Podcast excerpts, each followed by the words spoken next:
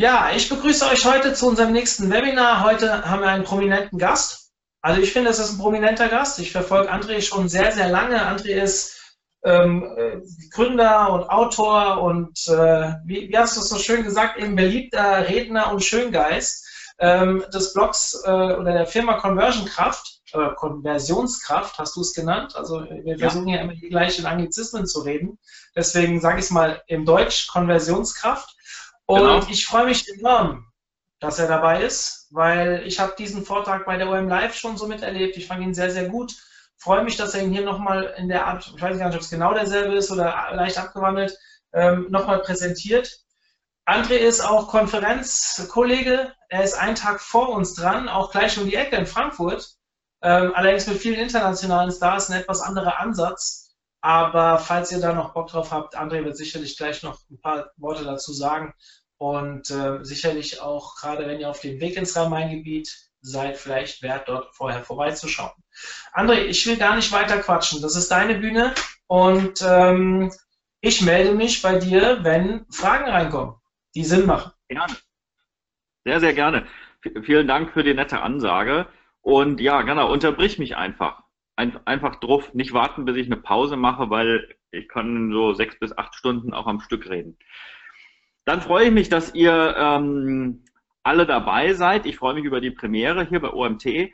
Und ja, ich erzähle was ähm, über Psychologie und Daten und äh, wie man das Ganze kombiniert. Das hat so ein bisschen Einhorn, Zauber, Feenstaub. Ähm, ich glaube, das ist gar nicht so kompliziert und ich möchte euch auch vor allem zeigen, warum das wichtig ist und es eben nicht nur die Großen machen oder Vielleicht sogar, warum es gerade die Großen verkehrt machen. Ich habe da nämlich so ein paar Beispiele dabei. Ups, sorry, Marketingfolie, überblättern wir mal. Ich habe Beispiele dabei, in denen es vor allem darum geht, dass mich es tierisch ankotzt, wenn sich die Menschen, die für sowas verantwortlich sind, einfach zu wenig Gedanken machen. Ich würde sagen, einfach mal Hirn anschalten hilft schon, denn Personalisierung heißt für die meisten, wie hier zum Beispiel, Recommendations. Ja, da kriege ich hier so eine E-Mail geschickt von einem Unternehmen, ähm, die sagen, auf Basis meiner letzten Bestellung hätten sie ein paar Produkte zusammengestellt. Samsung Galaxy Tab ähm, S8,4, Anführungszeichen 1,6 GB, eckige Klammer auf, wie-Phi plus 4G. Titanium Bronze, gibt es auch in Dazzling White. Das ist alles Samsung. Und zunächst einmal muss ich klarstellen, bei diesem Laden habe ich schon etwa zehnmal bestellt. Da ist es nämlich schön günstig. Also Empfehlung auf Basis meiner letzten Bestellung ist schon mal mega vollpostig. Ähm, was besonders schön ist, ich habe dort zwei iPads, zwei Mac Minis, was auch immer, für meine Kinder äh, gebrauchte iPhones, mein MacBook Pro und eine Apple Watch gekauft. Warum? Warum sollte ich jetzt anfangen, ein Samsung Galaxy Tab in Dazzling White zu kaufen? Dafür gibt es überhaupt keinen Grund. Und es bedeutet für mich, dass dieses Unternehmen überhaupt noch nicht verstanden hat, wie es mit Hilfe der Daten, die es über mich hat, irgendwas machen kann, was besser ist. Und sowas kotzt mich an, weil das ist Fläche, die völlig verschenkt ist. Ähm, ähnliches Beispiel, ja, diese Empfehlung, jetzt ein Newsletter zu abonnieren, das ist perfekte Personalisierung, weil ratet mal, wo ich diese Empfehlung bekommen habe. Richtig, im Newsletter. also, das ist so der typische ähm, Irrsinn. Und ich glaube, sowas passiert, weil äh, irgendwelche Tool-Vertriebsleute, und die sind ja gut, diese Menschen, die gehen da hin und sagen, pass auf, wir machen was mit KI und ähm, Machine Learning, Data Sciences, Automation, Big Marketing, Data Automation. Und ja, der geneigte äh, Online-Marketer sagt sich, wunderbar, brauche ich ja mein Hirn nicht mehr einschalten, wenn das eine Software für mich tut. Ja, das Problem ist, es funktioniert eben nicht wirklich. Es gibt kein Schlangenöl für schlechte Websites. Da hilft auch keine Personalisierung. Und wenn ihr jetzt denkt, das sind nur jetzt irgendwelche Ausreißerbeispiele. Es gibt ja mal so Vorreiter wie Amazon, die das wirklich können. Ja, die Amazon, die haben es doch drauf mit Daten. Ne? Ich selber lobe die ja auch oft. Aber jetzt schaut euch das an, was die mir empfehlen. Schöne Romane, fesselnde Thriller, spannende Krimis, das Beste aus Science Fiction. Ratet mal, was ich bei Audible bisher gekauft habe. 39 Bücher, 43 weitere habe ich auf meiner Wunschliste und alle diese Bücher sind über, richtig, Online-Marketing. Also, wer anfängt mir hier irgendein Buch über Todesurteile zu empfehlen, hat keine Ahnung, äh, was ich überhaupt möchte. Und es zieht sich so durch. Wir haben ganz viele Kunden, für die wir tatsächlich den Wert der Recommendations getestet haben, indem wir die einfach mal entfernt haben. Und jetzt mal pauschal für die Handvoll AB-Tests, die wir in diesem Bereich gemacht haben. Das Ergebnis war immer, ohne Recommendations nicht signifikant mehr Umsatz, also Revenue per Visitor. Ist schon spannend. Macht das ruhig einfach mal. Kann man sich mal trauen. Man sieht ja recht schnell, ob das signifikant wird. Und dann könnt ihr das mal vergleichen zu den Kosten dieser Tools. Es gibt sogar zwei, drei Beispiele, wo wir ohne Recommendations mehr verdient haben. Das war nicht signifikant, muss man dazu sagen. Ähm, warum kann das sein? Weil auch Recommendations einen sogenannten Paradox of Choice-Effekt äh, verursachen. Das heißt, irgendwann weißt du nicht mehr, äh, was du kaufen sollst, weil du hast so viele Samsung Galaxy Tabs in Dazzling White und was auch immer, ähm, dass du dann aufhörst, was zu kaufen, weil du nicht mehr weißt, was gut ist. Woher kommt sowas? Ah, ich habe schon gesagt, Tools, die einfach mal Dinge machen, die es nicht ersetzen können, dass man sein Hirn einschaltet. Aber natürlich auch irgendwie Berater, die herkommen und sagen, pass mal auf, ihr müsst jetzt digitale Transformation machen. Was fehlt in diesem wirklich tollen Modell, Schaubild über digitale Transformation? Weiß nicht, ob es jemand erkennt, was fehlt. Da fehlt der Kunde.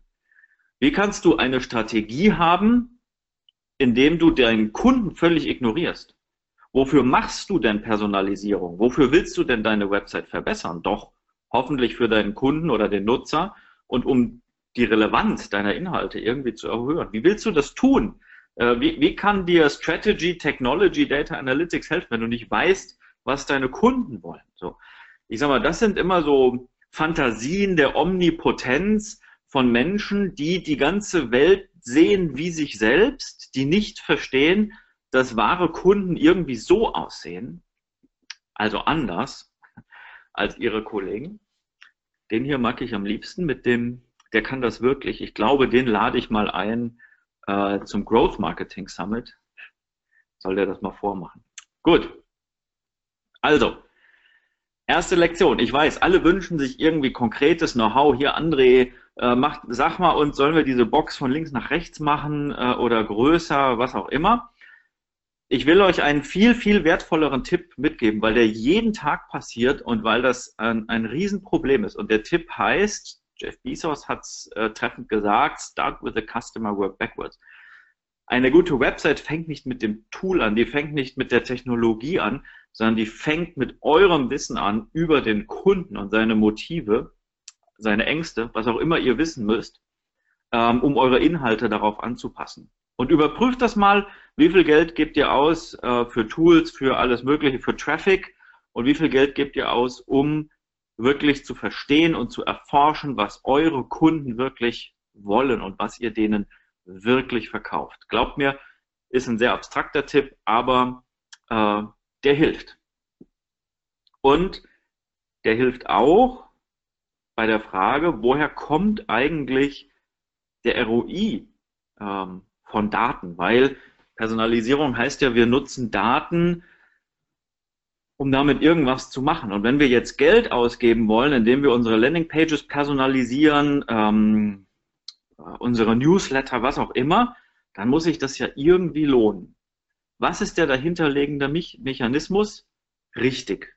Wir nutzen einen Stimulus, der am besten ins Hirn des Konsumenten geht und erzielen damit eine in unserem Sinne bessere Reaktion als wir das ohne diesen Stimulus äh, realisiert hätten. Und deshalb kenne den Kunden, weil ohne diesen Mechanismus haben Daten kein ROI. Das Sammeln von Daten hat kein ROI. Die Tools haben kein ROI. Die Tools können es dir nicht abnehmen, dass sie verstehen, was die Motivation deiner Nutzer ist.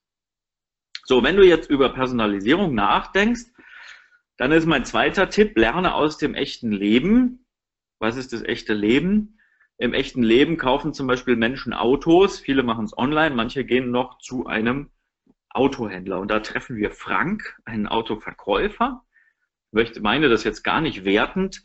Ähm, aber Frank hat eben die Aufgabe, ähm, dieses Auto hier zu verkaufen. Und, ähm, sorry, ich mache nochmal zurück. Dieses Auto hat eine Handvoll Value Propositions.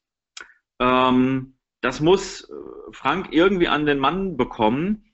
Und dann kommt hier ein äh, Kunde zur Tür rein oder den sieht er auf dem Hof, nennen wir ihn mal Arthur van Graaf. Der drückt ihm gleich seine Visitenkarte in die Hand, hat einen festen Händedruck, spricht kurze Sätze. Also alles in allem ein relativ dominanter Stil, in dem Arthur hier auftritt. Was lernt Frank daraus? Weil Frank ist ja ein erfahrener Verkäufer. Frank lernt, okay, dieser Arthur, das ist vielleicht ein bestimmter Typ, nennen wir ihn einen Performer. Also, was macht Arthur? Arthur verpackt die bestehenden, nicht Arthur, Frank. Frank verpackt die bestehenden Value Propositions für Arthur so, dass sie für ihn relevant werden. Er sagt, pass mal auf, mein Lieber, das Auto ist klasse für dich. Erstens mal, du sitzt höher als die anderen, das wirst du lieben. Du lässt die ganzen Kollegen mit ihrem Cayenne an der Ampel einfach stehen. Du hast einen geilen Sound wegen Sportauspuff. Und was ich persönlich das Beste finde, das Ding liest dir deine E-Mails vor. Und übrigens, du hast LED-Scheinwerfer, hat noch keiner. Ja, du bist hier einer der ersten und das sieht man. Das findet Arthur ziemlich klasse und kauft das Auto. Ähm, kurze Zeit später kommt Martin Müller zur Tür rein mit Frau und Kind und was macht der clevere äh, Frank? Der versteht jetzt im Vergleich zu Arthur, das ist ein anderer Typ. Der Martin Müller, der spricht viel ruhiger, äh, erzählt was von seinem Ferienhaus. Sie erzählt dann noch, dass sie da morgens gern schwimmen geht und sie reden über die Stechmücken und bla bla bla. Was merken Sie? Martin Müller und Lisa, Familie, ganz anderer Typ. Wir nennen sie Harmonizer. Was bedeutet das? Würde Frank das gleiche Auto jetzt genauso verkaufen wie an Arthur, würde das nicht funktionieren. Diese Argumente prallen an Martin Müller ab. Er muss sie ändern. Er sagt, Martin, in dem Auto hast du mehr Überblick und Komfort. Du hast genug Leistung, um sicher überholen zu können. Ist übrigens auch umweltschonend. Wir haben hier eine Start-Stopp-Automatik beim ähm, Motor, kannst du natürlich auch ausschalten. Deine LED-Scheinwerfer haben eine automatische Abblendfunktion, damit dein Gegenverkehr von dir nicht genervt ist. Und übrigens, Entertainment-System für die Kinder ist auch dabei.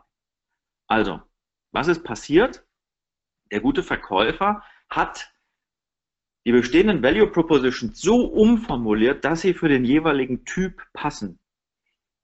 Und das ist für mich auch der Unterschied zwischen Relevanz und Resonanz. Relevanz ist es, wenn es der gleiche Inhalt ist, das gleiche Wort. Resonanz ist, wenn Menschen das Gefühl haben, das ist wie für mich gemacht. Und genau das Gefühl erzeugt ein guter Verkäufer. Und wie macht er das? Indem er Kunden beobachtet. Er hat in seiner Schublade so sein Set an Typen. Wir würden wahrscheinlich in, äh, aus Data Science Sicht würden wir das eher Cluster nennen, aber es ist das Gleiche. Und was macht Frank? Er schneidert das Customer Experience zurecht für diese Typen, weil er eben ein guter Verkäufer ist. Und das ist ein Prinzip. Prinzipien nutzen wir, um Dinge zu tun, die wir dann operationalisieren oder skalieren. Wenn wir sie gut operationalisieren, können wir sie skalieren. Wir müssen sie eben in ihrem Prinzip, in der Natur der Sache erkennen und dann skalieren. Und genau dieses Prinzip eines guten Verkäufers, das können wir eben auch bei einer guten Personalisierung anwenden sprich online übersetzen. Wie geht das? Erstens mal, indem wir verstehen, dass zwischen der, ich nenne sie taktischen Realität, die in den meisten Unternehmen herrscht, mit einfachen Mitteln, einfache Dinge zu machen und der strategischen Vision, die manch ein Unternehmer hat oder CEO oder was auch immer, wo es um Big Data Infrastructure und sowas geht, da klafft eine Riesenlücke.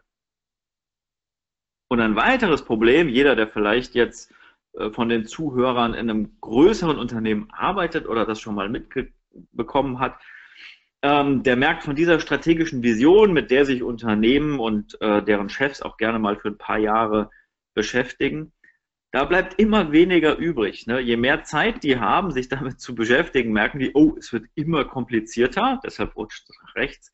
Und wir merken, das ist gar nicht so leicht, damit wirklich einen Impact zu machen. Und mit Impact meine ich jetzt ROI, Return on Investment. Also wird diese Lücke zwischen dem, was in der Realität funktioniert und dem, was man machen könnte, immer größer. Und im schlimmsten Fall, während diese Blase so äh, verbrennt, zieht ein Wettbewerber vorbei, äh, der viel smarter mit einem kleineren Aufwand etwas ähm, zutage fördert, was tatsächlich dann funktioniert. So. Und das ist genau äh, diese Lücke, die ich euch zeigen möchte. Wohl wissend, dass ähm, es ein, eine gewisse Anstrengung braucht. Ja? Und die Regel ist no pain, no gain. Also wer keine Schmerzen hat, weil er durch schlechte Personalisierung Geld verliert, ähm, der ändert in der Regel nichts. Also deshalb, Leute, ähm, überlegt euch, was ihr dadurch verliert, äh, dass ihr das nicht richtig macht oder euer Unternehmen nicht richtig macht. Diese Schmerzen sind äh, meistens leider nicht spürbar. Worauf möchte ich hinaus? Wie kann man das Prinzip jetzt übersetzen, was äh, Frank, der gute Autoverkäufer, in der Realität beherrscht? Das hier ähm, sind Resultate einer, einer Studie, die man mit Hilfe von Facebook-Daten gemacht hat. Und diese Facebook-Daten basierend auf dem sogenannten Big Five Persönlichkeitsmodell, das besagt nichts anderes, als dass ab einer gewissen Anzahl Likes, sagen wir mal hier so 275, kann der Computer auf Basis der Facebook-Daten das Persönlichkeitsprofil eines Menschen besser vorhersagen als der Ehepartner ab etwa hier, was haben wir, 65 äh, geht es besser als ein, ein Freund. Ähm, ab André, darf ich dich unterbrechen? Besser als Familie. Ja, bitte. Ga ganz, ganz, ganz, spannendes Thema. Nee, es ist keine Frage aus dem Publikum, es ist eigentlich eine von mir. Warst du bei ja. der Online-Marketing Rockstars? Nee. Aber du hast den Fall mitbekommen mit, ähm, äh, mit der Trump-Wahl damals. Dass, äh, genau. Der, ja, ja, ja. Das, das ist, geht genau. in die Richtung, oder? Das geht nicht in die Richtung, das ist äh, von dem gleichen Unternehmen. Ah, okay. Genau. Das ist ja. interessant, weil ähm, der war, der Kerl, der das vorgestellt, dieser Engländer, der das macht, der ja so angeblich auch ein bisschen rechtspopulistisch ist, der mhm. hat ähm, äh, da das ganze Konzept vorgestellt, der war allglatt, typisch britisch, der ja. war nicht angreifbar, der Markus Tandler hat ihn versucht, ein bisschen anzugreifen auf der Bühne, ja. aber der hat keine Regung gezeigt. Ähm, aber das ist ganz, ganz spannend. Also das äh, ja, kann man, glaube ich, noch viel besser für sich nutzen. Also ja, das ist richtig. Das, das Spannende ist, ähm, äh, ob das, was du tust, böse ist, hängt ja nicht davon ab, was du tust, sondern für wen du es tust. Ich erinnere mich noch, wie die Wahlkampfhelfer auch im Online-Marketing ähm, von Barack Obama gefeiert äh, äh, wurden äh, und die für, für Trump jetzt natürlich verteufelt werden. Ich will das ganz wertfrei betrachten. Für mich ist es einfach nur eine Methodik erstmal. Die, ähm, hier wird aus dem Publikum gefragt, äh, von wem ist die Studie genau? Ähm, ich glaube, das Unternehmen heißt Boston Analytica. Ich, ich, genau. nee, heißt es, nee, nee, Analytica, weil, nee, ich such's raus, du. Ich habe den Link, äh, gibt es auch ein PDF mit der Studie, das kannst du äh, zu den Webinar-Unterlagen dazu schicken in der E-Mail. Ähm, das schicke ich dir. Ähm, das ist tatsächlich. Cambridge Analytica, Analytics, Cambridge Analytics. Cambridge, nicht Boston, das ist der Cambridge Analytica, genau. so heißen sie. Ja, genau. ja ich habe es gerade gegoogelt, aber hier wird es auch aus dem Publikum gerade geschrieben, also ähm, das scheint zu stimmen. Ja, das ist spannend. Also für alle, die, es gibt einen interessanten Artikel im Netz, der nennt, ähm, der heißt irgendwie, ich glaube im Spiegel oder Stern, irgendwo der veröffentlicht, der heißt irgendwie, ich habe die Bombe nicht gezündet, sondern nur erschaffen. Und ja, da geht es, glaube ich, um die Entstehungsgeschichte dieser Firma. Und das kann ich euch nur ans Herz legen, aber ihr braucht ein paar Minuten Zeit. Der Artikel ist nicht so kurz. Richtig, der Artikel ist ziemlich lang und ähm, ich wurde kurze Zeit später auch ähm, äh, zu dem Artikel nochmal ähm, interviewt, vom Fokus, glaube ich. Und es zeigt sich, dass doch auch wiederum der Artikel einige dieser Dinge auch sehr populistisch darstellt. Ja. Ähm, aber nochmal, ich möchte das gar nicht werten. Wichtig ist das Prinzip und die Tatsache, dass es darum geht, ähm, dass Menschen jeden Tag, wenn sie irgendwo in einen Raum reinkommen, von ihrem Gegenüber anhand gewisser Merkmale in eine Schublade gesteckt werden. Ja, ja. Das passiert äh, beim Verkauf, das passiert, wenn du in ein Restaurant gehst, das passiert ähm, auch unter Freunden oder Arbeitskollegen, neuen Bekanntschaften und es ist immer das gleiche Prinzip. Also man könnte sagen, es ist die Natur der Sache, dass Menschen andere Menschen äh, einordnen auf Basis ihres Verhaltens. Vielleicht kurz abschließend von mir. Ähm, ein User hat hier gerade im Chat den Link äh, geschickt. Ich schaue den gleich mal in den Chat rein. Ähm, ihr solltet nicht jetzt aufrufen, macht es lieber später, aber äh, genau. ich klicke mir einfach mal durch und klicke mich jetzt auch erstmal wieder aus. Gut, danke. Ähm, ja, wichtig ist das Grundprinzip dahinter. Ne? Also natürlich wird dieses Grundprinzip böse, wenn ihr für die Tabakindustrie arbeitet ähm, oder für die Pelzbranche. Ähm, aber wenn ihr das Prinzip nutzt, um vielleicht für UNICEF mehr Spenden zu erzeugen, ähm, dann ist es eine tolle Sache. Und das Prinzip sagt, dass ich auf Basis von Verhalten den Persönlichkeitstyp vorhersehen kann. Und mal ein ähm, vielleicht etwas äh, weniger durch Presse und äh, kürzeres Zeitgeschehen beeinflusstes äh, Modell ist das hier. Ähm, das ist vom äh, Usability-Papst Jakob Nielsen, auch schon jetzt locker 15 Jahre alt. Und Jakob Nielsen hat am Eye-Track herausgefunden, dass unterschiedliche Typen unterschiedliche Blickverläufe auf Websites haben. Und natürlich haben diese unterschiedlichen Typen auch unterschiedliche Muster, wenn es um ihre Mausbewegung angeht. Oder sie haben unterschiedliche Referrer, sie nutzen unterschiedliche Devices, was auch immer. Also sprich, du musst die Leute nicht per Facebook äh, durchleuchten. Du kannst auch an ihrem Verhalten erkennen, äh, was sie für Typen sind. So, und jetzt werden wir ein bisschen konkreter für alle, die wissen wollen, wie geht's wirklich. Fangt damit an, Personas zu bauen. Nutzt ein Typologiemodell. Äh, wir nutzen hier die Limbic Types. Ähm, baue Personas, ähm, das ist der qualitative Part. Mach parallel eine ähm, Analyse deiner bestehenden Kunden, entweder eine Cluster-Analyse, wenn du ein gutes CRM hast, das haben wir hier für einen Kunden gemacht, Computer Universe.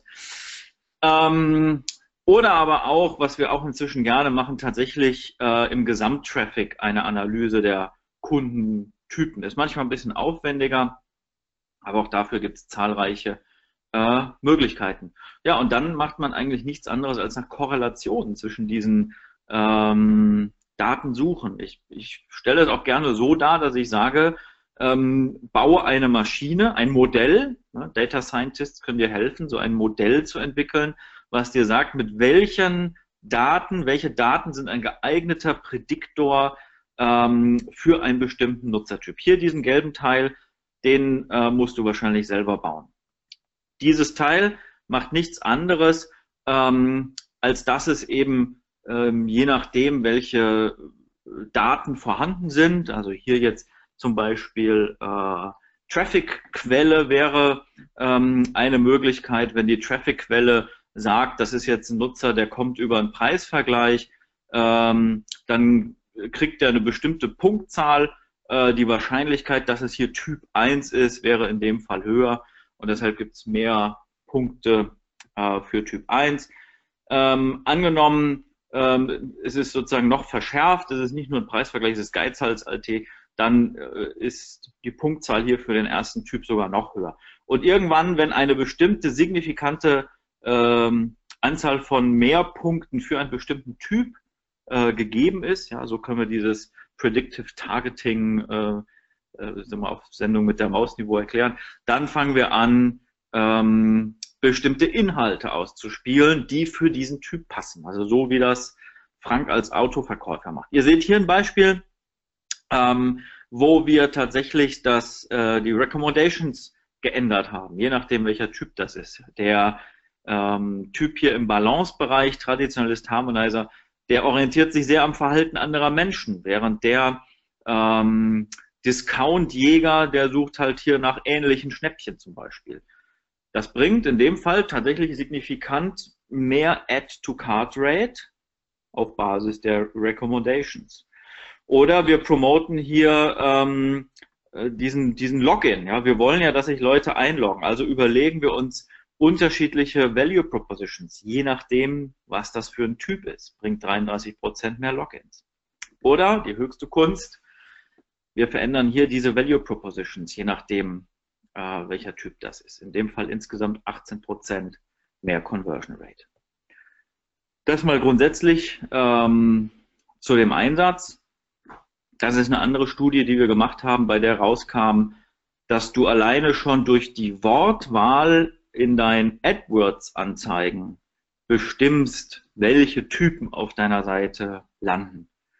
Also äh, gehe ich auf Nummer sicher, ist ein Typ für die Tradiz äh, ist ein Text für den, den Typ Traditionalist, gibt signifikant mehr äh, Traditionalisten, erzählst du was von Elite, ähm, erreichst du mehr Performer. Ähm, auch deshalb sind das geeignete Datenquellen, um Nutzertypen zu identifizieren. Und hier auch nochmal eine andere Studie. Warum macht man das? Weil natürlich kannst du ein gewisses Potenzial heben, wenn du deinen Traffic optimierst und du kannst ein gewisses anderes Potenzial heben, wenn du deine Landingpages äh, optimierst. Wenn du das aber vernetzt und kohärent denkst und tust, vervielfacht sich dieses Potenzial, was du hast. Und deshalb ist es letztlich auch so wichtig, in der Personalisierung schon möglichst früh äh, zu wissen, ähm, welche Typen man so hat. Und, ich glaube, das letzte Beispiel, unterschiedliche Typen, die na, wie könnte man sagen, reagieren auch unterschiedlich stark auf unterschiedliche psychologische Verkaufsmuster. Hier das Prinzip der Verknappung, Scarcity. Ähm, dort sind eher stimulanzorientierte äh, Nutzer. Während wenn wir mit einem psychologischen Prinzip wie mit Commitment arbeiten, dann erwischen wir eher die dominanten Nutzer. Auch dafür ist es wichtig zu verstehen, welche Typen sind auf meiner Seite. So, ich hoffe, das waren jetzt genug Gründe, die äh, ermutigt haben, in diese Richtung äh, zu denken. Ähm, ich nenne diesen blauen Pümpel übrigens, der mehr bringt und weniger Aufwand ist, äh, Smart Data. Ähm, du brauchst nicht all diese gigantischen Daten, kein Big Data, sondern du musst die richtigen Schlüsse aus deinen ganzen Datenquellen ziehen. Dann ähm, ist es Smart Data, also Kundentyp, ähm, in Form von Persönlichkeitsmodell oder RFM ist ein ganz altes äh, Modell, Recency, Frequency Monetary, kann ich verschiedene Kundentypen unterscheiden. Oder wo steht der gerade in der Customer Journey? Auch eine wichtige Information. Das kann ich mit Smart Data ablesen. Das ist nochmal die Zusammenfassung. Ähm, so es konkret. Bedeutet nochmal, fang mit dem Kunden an, verstehe seine Realität, sein User Experience, dann sammle Daten, ziehe die richtigen Schlüsse daraus, suche nach Verbindungen zwischen Daten, die du hast und diesen Typen und dann baue ein Modell, um das vorherzusagen und spiele dein User Experience auf Basis von diesen Typen aus. Das ist der ganze Zauber. Das war's von mir. Vielen Dank nochmal, Mario, für die Einladung. Es hat sehr viel Spaß gemacht und ich hoffe, äh, wir haben jetzt noch ein bisschen Zeit für Fragen. Ja, bestimmt. Also ich habe schon mal zwei, die reingekommen sind, die nicht äh, in den, direkt in, den, in deinen Flow gepasst haben. Dementsprechend habe ich mir die fürs Ende aufgehoben. Okay. Ähm, ich möchte aber jetzt schon mal animieren an alle, ihr könnt Fragen stellen. Ja? Also wir haben noch ein paar Minuten Zeit. Und ähm, okay, Zeit haben wir, glaube ich, nie, André. Gell? Wir nehmen uns die Zeit. Genau, wir nehmen sie sich, genau. ähm, erstmal, du hast am Anfang äh, dieses Beispiel Audible gebracht. Passt überhaupt nicht zum Inhalt direkt. Ähm, aber da wurde gefragt, was du so liest heutzutage noch, um dich weiterzubilden, beziehungsweise was für Bücher könntest du empfehlen für Leute, die sich in diese Thematik so ein bisschen reinarbeiten wollen? Ja, also im Moment äh, habe ich gerade ein Buch fertig gelesen, das nennt sich Good Strategy, Bad Strategy. Das kann ich jedem empfehlen. Das klingt nach irgendwie McKinsey-Lektüre, aber in dem Buch geht es darum, dass du nur dann eine wirksame Strategie äh, entwickeln kannst, ähm, wenn du sozusagen die Natur der Dinge verstanden hast. Also wenn du weißt, was passiert so in der Welt und wo befinde ich mich da und wo möchte ich hin.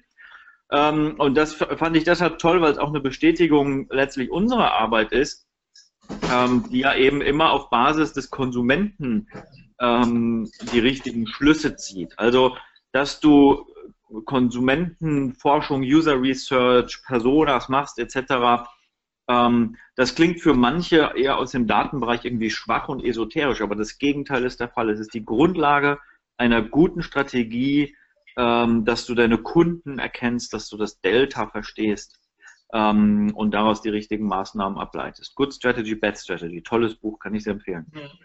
Das schreibe ich mir direkt mal auf. Genau. Wir bauen gerade, vielleicht mal zum Hintergrund für alle, die zuhören, wir bauen gerade aus der Vielzahl der Webinare, die wir ja schon haben, gerade Weiterbildungsseiten für den OMT, die sind noch nicht online, ähm, werden aber jetzt demnächst kommen und da sind auch Buchempfehlungen drin, E-Books, äh, alles Mögliche. Also da kommt einiges auf euch zu, wenn wir mit der Konferenz fertig sind nächste Woche. Dann haben wir ein bisschen mehr Zeit dafür. Könnt ihr euch darauf freuen, das ganze nächste Jahr wird sich ein bisschen in dem Zeichen dieser Weiterbildungsseiten, ähm, ja, wie sagt man, abspielen oder wie auch immer. Ähm, ähm, jetzt kommt hier ein bisschen was rein, André. Ich glaube, wir brauchen ein paar Minuten mehr. Also, okay, äh, schieß los. André meinte, dass die Big Five über das Klickverhalten bzw. die Mausbewegung bestimmbar sind. Kann er dazu nachträglich vielleicht irgendetwas teilen, wo man dieses Modell findet oder woher das Modell her hat?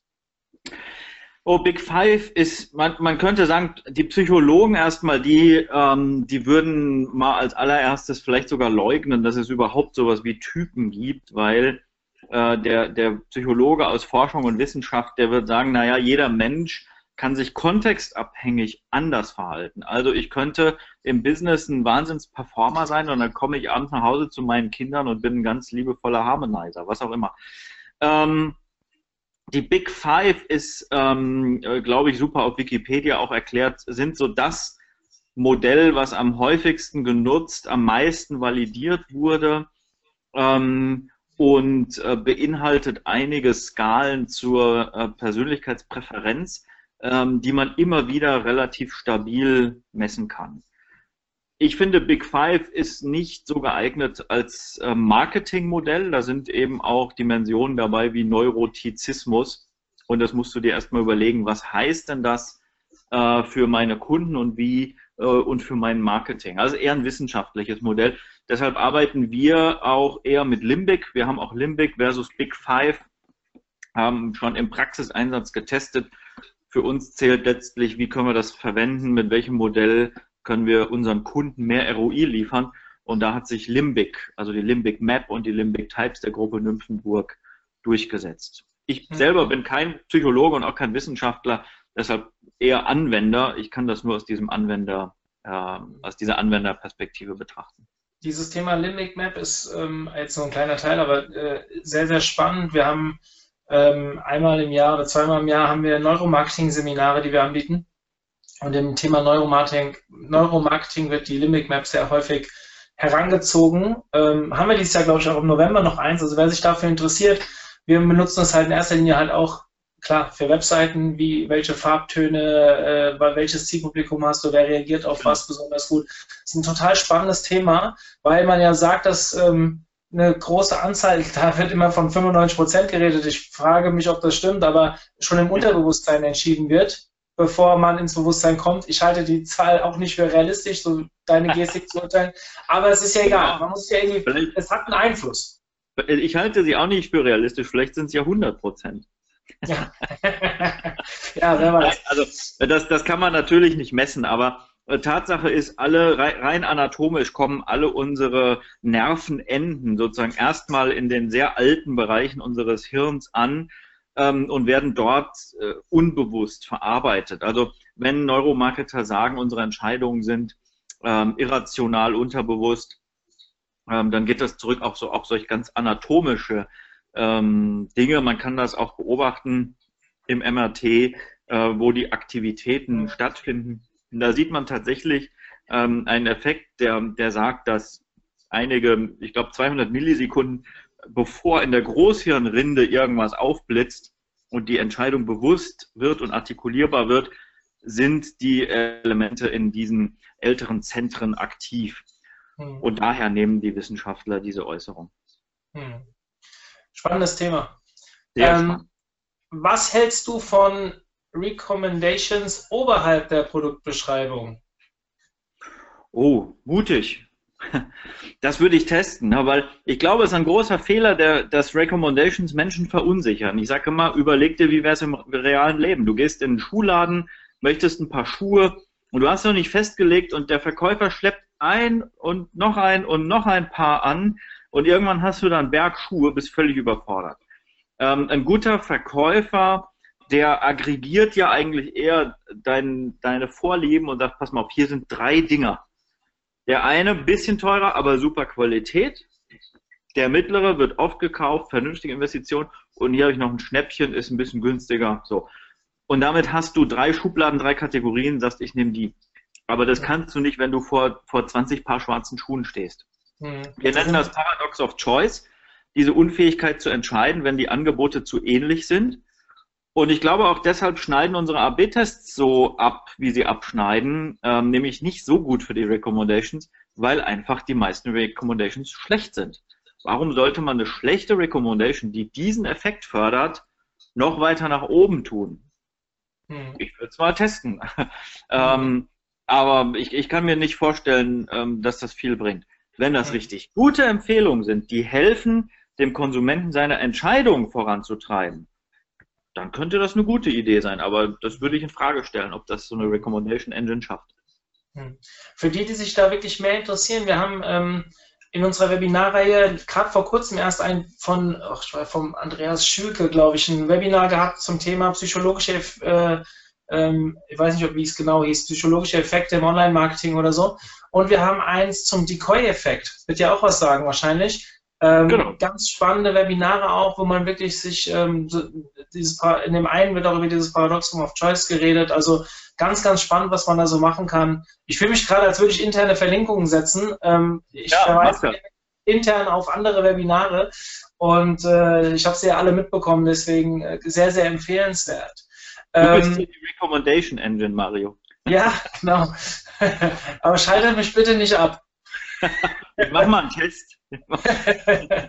ähm, da geht jetzt gerade direkt noch ein bisschen eine andere Frage mit einher. Sollen die User-Bewertungen, also auf einer Produktseite unterhalb oder oberhalb einer Recom Recommendation äh, äh, bla bla bla hm. stehen?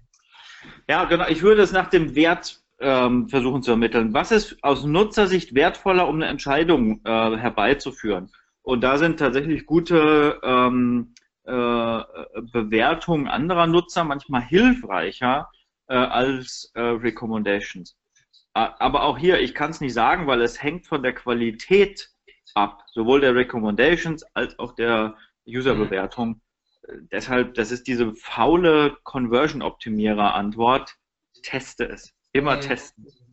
Ähm, dann lernst du es. Manche lernen erst durch das Entfernen der Recommendation, was der wahre Wert der Recommendations ist. Also man lernt. Wenn man, mhm. wer viel testet, der viel lernt. Also Amazon macht 2000 AB-Tests jedes Jahr.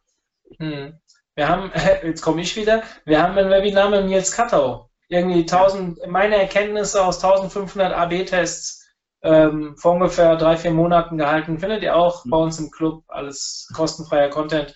Guckt euch das mal an. Das, ich weiß nicht, ob das Thema genau dabei war, aber da gibt es so unglaublich viele Erkenntnisse, die er getroffen hat. Kann, lohnt sich. So. Ähm, was sind deiner Meinung nach die wichtigsten psychologischen Grundsätze für die CRO? Oh, das ist eine schwere Frage. Puh. Wir kennen ja, ich finde das immer lustig, es gibt viele Vorträge, äh, die heißen die sechs psychologischen Prinzipien des Verkaufens. Da weiß ich dann immer, okay, äh, da hat jemand Robert Cialdini gelesen, sein Buch Influence, wo er sechs ähm, kognitive Verzerrungen vorstellt. Ähm, er hat jetzt ein neues Buch geschrieben, äh, wo er die siebte kognitive Verzerrung vorstellt. Ähm, wer auf Wikipedia mal äh, List of Cognitive Biases ähm, googelt, oder wer das googelt, der landet auf eng, der englischsprachigen Wikipedia-Seite, der wird ähm, an die 200 solcher kognitiver Verzerrung oder Cognitive Biases finden. Wir haben einige jetzt schon erwähnt, wie den Paradox of Choice, den ähm, Decoy-Effekt. Ich habe über Verknappung gesprochen, Konsistenz und Commitment. Äh, wir nutzen aktiv ähm, bei Konversionskraft über 50 dieser kognitiven Verzerrungen. Ähm, darunter sind einige sehr wirksame, das kommt aber auf das Geschäftsmodell an. Ähm, was willst du verkaufen? Machst du Lead-Generierung? Verkaufst du Bücher? Ähm, verkaufst du erlesene Rotweine? Da ist vielleicht der Decoy-Effekt ähm, besser für dich als äh, irgendein Konsistenz- und Commitment-Effekt. Aber äh, die, die Liste ist un, äh, äh extrem lang. Wer, wer, wer einen Link braucht, konversionskraft.de slash Kartenset, da kann man ähm, so ein Kartenset äh, sich kaufen mit diesen, ich glaube, 55 äh, psychologischen Prinzipien, die wir sozusagen online gerecht mal aufbereitet haben. Aber es gibt kein Bestes. Auch mhm. die sind ganz individuell für das jeweilige Geschäftsmodell. Ja, äh, spannend. Ich gucke mir das auch mal selbst an, weil es mich auch interessiert. Wie gesagt, in dem äh, vom Andreas Schülke Webinar haben wir auch 10 oder 15 aufgezählt. Also guckt euch das einfach an. Und, ähm, also wer die, wer die meisten sehen will, der ist sicherlich auf der Wikipedia-Seite gut aufgehoben. Die sind nämlich da auch wiederum quer verlinkt. Aber die Übung ist immer die gleiche, sich zu fragen, welches dieser Prinzipien hilft mir denn besser zu verkaufen. Ne? Und da gebe ich immer wieder den Tipp, schaut euch an, wie echtes Verkaufen geht, äh, dann erkennt ihr diese Prinzipien wieder. Wie segmentiert André die User, wenn außer dem Referrer nichts vorhanden ist? Sprich keine Facebook Audience, keine Customer Journey, sondern ein echter, blanker, absolut neuer Besucher. Ich würde sagen On-Site-Daten. On-Site-Daten gibt es doch immer. Also keine On-Site-Daten zu haben darüber, wo klickt jemand drauf, wie bewegt er seine Maus, da muss man sich ja schon richtig Mühe geben, die nicht zu haben. Und ähm, auch dazu haben wir Studien gemacht, On-Site-Daten und Referrer reicht. Damit kannst du schon einen Großteil deiner Sessions äh, äh, vorhersagen, welcher Nutzertyp da ist. Hm. Das ist interessant. Ich merke schon aus deinen Antworten jetzt und den Fragen könnten wir 24 weitere Webinare stricken. ähm, Hätten wir Zeit, gell? Wie würdest ja. du den typischen Schnäppchenjäger einteilen vom Typ her? Vom, vom Typ her? Ähm, ähm, ja, viele denken ja, das ist irgendwie so billig, aber tatsächlich sind Schnäppchenjäger eben eher dominante Typen. Das hat was von Jagd und, und Beute machen. Ähm, das zu verstehen, was in der Psyche eines Schnäppchenjägers vorgeht, ist unheimlich wichtig, um ihm das Gefühl zu geben, etwas erjagt oder erlegt zu haben. Du musst gar nicht, du musst nicht der Billigste sein, um, um den Schnäppchenjäger anzusprechen. Auch ein Schnäppchenjäger ist ein, ein subjektiv optimierender Mensch, der sozusagen an der Schnittstelle zwischen bestem Preis und niedrigstem Risiko kauft. Ähm, das zu wissen, was das für Faktoren sind, ähm, braucht ein bisschen Feingefühl. Ähm, aber ich würde sagen, jeder, der in seinem Traffic mehr als 30% Traffic aus Preisvergleichsportalen hat, äh, bei dem lohnt es sich darüber nachzudenken, entsprechende Personas äh, zu entwickeln und zu versuchen, diese, diese, dieses Traffic-Segment ganz zielgerichtet mit Preissignalen anzusprechen. Hm. Aber unterm, unterm Strich, die Frage war ja, wie, wie würde ich die charakterisieren? Dominante Menschen, die was erlegen möchten, ja. Hm. Ähm, Nochmal eine Frage, Ergänzung zu dem Thema davor. Also sprich, wie du jemanden, der neu auf die Seite kommt, ähm, äh, beziehungsweise zuordnest. Aber mhm. wenn der Kunde das allererste Mal da ist, sehe ich doch ja. beim Ent Entry noch nicht sofort, wo er klickt. Erst wenn das er ausgeführt hat. Richtig. Die, na, die Wahrheit sie, äh, liegt so dazwischen. Also äh, in der Regel weißt du vielleicht nach dem nach dem ähm, äh, zweiten oder dritten äh, Page-View-Interaktion, äh, was das für ein Typ ist. Selten weißt du es schon wirklich, wenn er direkt kommt. Mit ziemlich Sicherheit weißt du es, wenn er zum zweiten Mal kommt. Also das stimmt. Ich kann nicht äh, ohne irgendwelche On-Site-Daten ähm, vorhersagen, was das für ein, für ein User ist. Äh, dafür gibt es dann Leute, also die, die sowas verkaufen, solche Informationen. Ne? Die kann man sich dann äh, einkaufen, wenn man die selber nicht hat. Hm. Ähm, sorry, das ist hier keine Produktwerbung übrigens, gell? Ich bin nur wegen der Konferenz momentan mit wenig Schlaf gesegnet und Dementsprechend. Äh, ich, ich, ich äh, versuche auch sehr dezent nur Namen zu nennen. Ich würde jetzt auch keine Empfehlung aussprechen. Ja. Ich finde es nämlich immer nachhaltiger, wenn man sich selbst darum kümmert, diese Daten zu haben, äh, als wenn man ja irgendwie an so einem Tropf hängt und ständig Geld dafür bezahlt. Alles richtig. Würdest du empfehlen, auf der Webseite per Abfrage der Interessen, zum Beispiel über ein Formular als Layover, schneller an die Interessen der potenziellen Kunden zu kommen? Verhaltensmuster auszuwerten kann technisch sehr anstrengend sein, wie ich finde. Naja, ich würde sagen, es ist so eine Kombi, weil äh, Menschen, also Voice, äh, äh, Voice of Customer Methoden nennt man das, ähm, die verraten manchmal nicht die wahren Beweggründe. Ähm, äh, niemand sagt dir, er kauft einen äh, BMW M5, um dem Nachbarn mal zu zeigen, was er für ein toller Mensch ist. Ähm, also ich, ich, wäre da vorsichtig, auf der einen Seite wohl wissend, dass die nicht alles verraten, aber es ist natürlich eine der einfachsten Möglichkeiten. Ich glaube, HubSpot hat dazu mal eine tolle Case Study gemacht. Die haben im Lead-Formular einfach die Leute gefragt, was für ein Typ äh, Kunde bist du denn?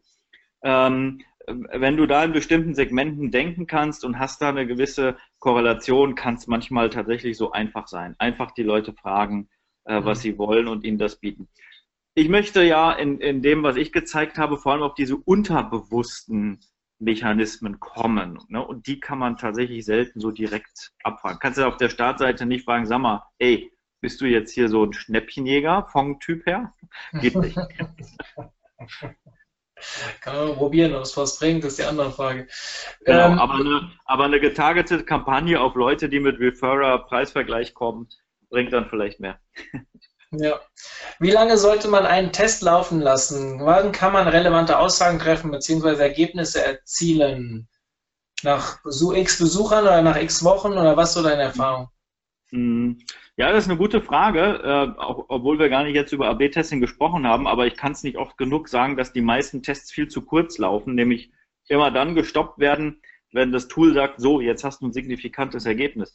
Ähm, das ist natürlich verkehrt, weil wie bei allen Methoden brauchen wir eine repräsentative Stichprobe äh, und die haben wir bestimmt nicht, wenn wir einen Test nur ähm, zwei Minuten laufen lassen äh, oder zwei Tage. Also ich kann nur empfehlen, ähm, rechnet bei der Testlaufzeit auch mit ein, wie lang ist der Sales Cycle äh, eurer Kunden. Ne? Das seht ihr ja. Average Time to Purchase, was auch immer euer Geschäftsmodell ist. Ähm, weil ihr hackt Customer Journeys ab. In dem Moment, wo ein AB-Test startet, Leute kommen auf die Seite, kommen mehrfach auf die Seite, werden alle Customer Journeys abgehackt und die Hälfte davon kriegt ein neues Experience. Deine Daten sind nur valide, wenn du genügend volle ähm, Customer Cycles, Buying Cycles in deiner Stichprobe hast. Also ich würde mal sagen, tendenziell eher mindestens zwei bis vier Wochen lassen, laufen lassen als äh, zwei bis vier Tage. Wie lange das genau ist, hängt von deinem Kontrast ab und von deiner Stichprobengröße.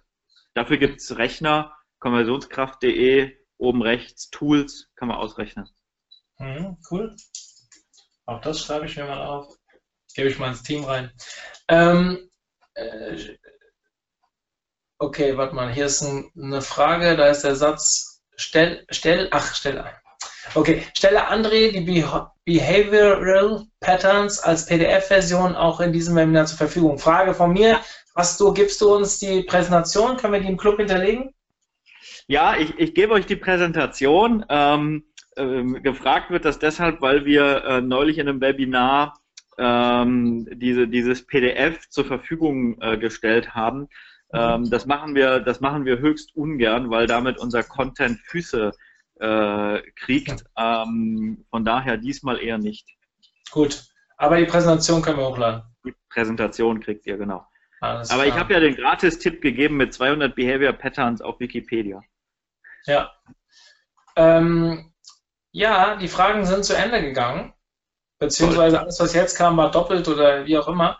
Ähm, André, vielen, vielen Dank für deine lange Zeit, die du dir äh, eingeplant hast. Finde ich total klasse. Ich muss auch sagen, ich habe selbst sehr viel mitgenommen. Ich bin jetzt auch nicht so der Conversion-Optimierer, aber äh, fand ich total spannend. Ähm, wir haben sehr gutes Feedback schon während dem Webinar bekommen. Also äh, alles tipptopp, so wie ich es erwartet habe, um ehrlich zu sein. Ähm, das freut mich. Dankeschön. André hat vielleicht äh, als Runde in die, in die Crowd rein ähm, äh, versprochen, dass er noch ein Webinar halten wird demnächst. Warum, muss ich nicht erzählen, aber ähm, äh, de facto ist es weil so, es dass... Spaß äh, gemacht hat, Mario. Weil es so bestimmt, weil es so viel Spaß gemacht hat. Nee, aber davor wusste er es ja noch nicht, er hat es mir vorher schon versprochen. Dementsprechend wenn der Konferenzstress auf beiden Seiten vorbei ist. Ich habe jetzt noch eine abschließende Frage, André. Ja. Ähm, wir haben ja einen Speaker, der bei dir und bei uns auftritt. Ehrlich, der Karl. Was hältst du von seinem neuen Avatar? Ihr um, seid ähm, befreundet, das weiß ich. Dementsprechend. sein, sein neuer Avatar, der hat das gleiche Problem, was jedes Unternehmen hat, wenn es ein Redesign online bringt. Nämlich, alle Menschen, die sich seit Jahren an das Alte gewöhnt haben, müssen sich jetzt umgewöhnen. Und Umgewöhnung ist immer erstmal Schmerz, selbst wenn das Neue rational besser ist. Ja. Ähm, die gute Nachricht ist, diese Phase geht vorbei. Ja, das ist so ganz typisch, wenn man Relaunches hat und sowas. Also ähm, erstmal schreien äh, die Hardcore-User, ey, was habt ihr hier für einen, Entschuldigung, Scheiß gemacht? Ja. Und, äh, und dann merkt man mit den Nutzerdaten, dass alle, die neu auf die Seite kommen, ja. das viel cooler finden. Also ich, genau. äh, ich finde es auch gewöhnungsbedürftig. Ich hatte mich so ans Alte gewöhnt. Ich wollte genau. dir eigentlich heute die Frage stellen, wieso er bei dir nicht mit Avatar auf der äh, Seite ist, aber das habt ihr geändert, habe ich gesehen. Doch, doch, klar, das ist er. Ähm, und ich kann dir vielleicht noch was äh, sagen. Der, der alte Avatar war drollig. Und ob Karl drollig sein möchte, das muss er selbst beurteilen. Deshalb kann ich seine Veränderungen nachvollziehen. Ja, und er hat schon wieder äh, voll recht damit gehabt. Wir haben jetzt zwei Minuten über ihn geredet und dementsprechend äh, war das auch ein guter Zug, weil die Diskussion hast du auf Facebook vielleicht auch mitbekommen, die allein über dieses äh, Avatar äh, gemacht wurde. Ich freue mich, dass er bei mir ist und du freust dich wahrscheinlich auch, dass er bei dir ist. Also genau. ähm, bei uns ist er der grüne Abschluss am Ende und ähm, sammelt, er, er nennt sich selbst Sandmännchen und sammelt alle nochmal ein. Liegt wahrscheinlich daran, dass er dann bei dir abends ein bisschen länger bleibt und morgens ausschlafen will. Ja.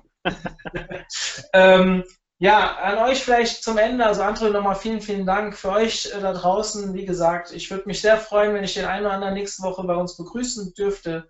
Und ähm, ja, wir haben auch danach, nach der Konferenz, noch ein paar schöne Sachen geplant.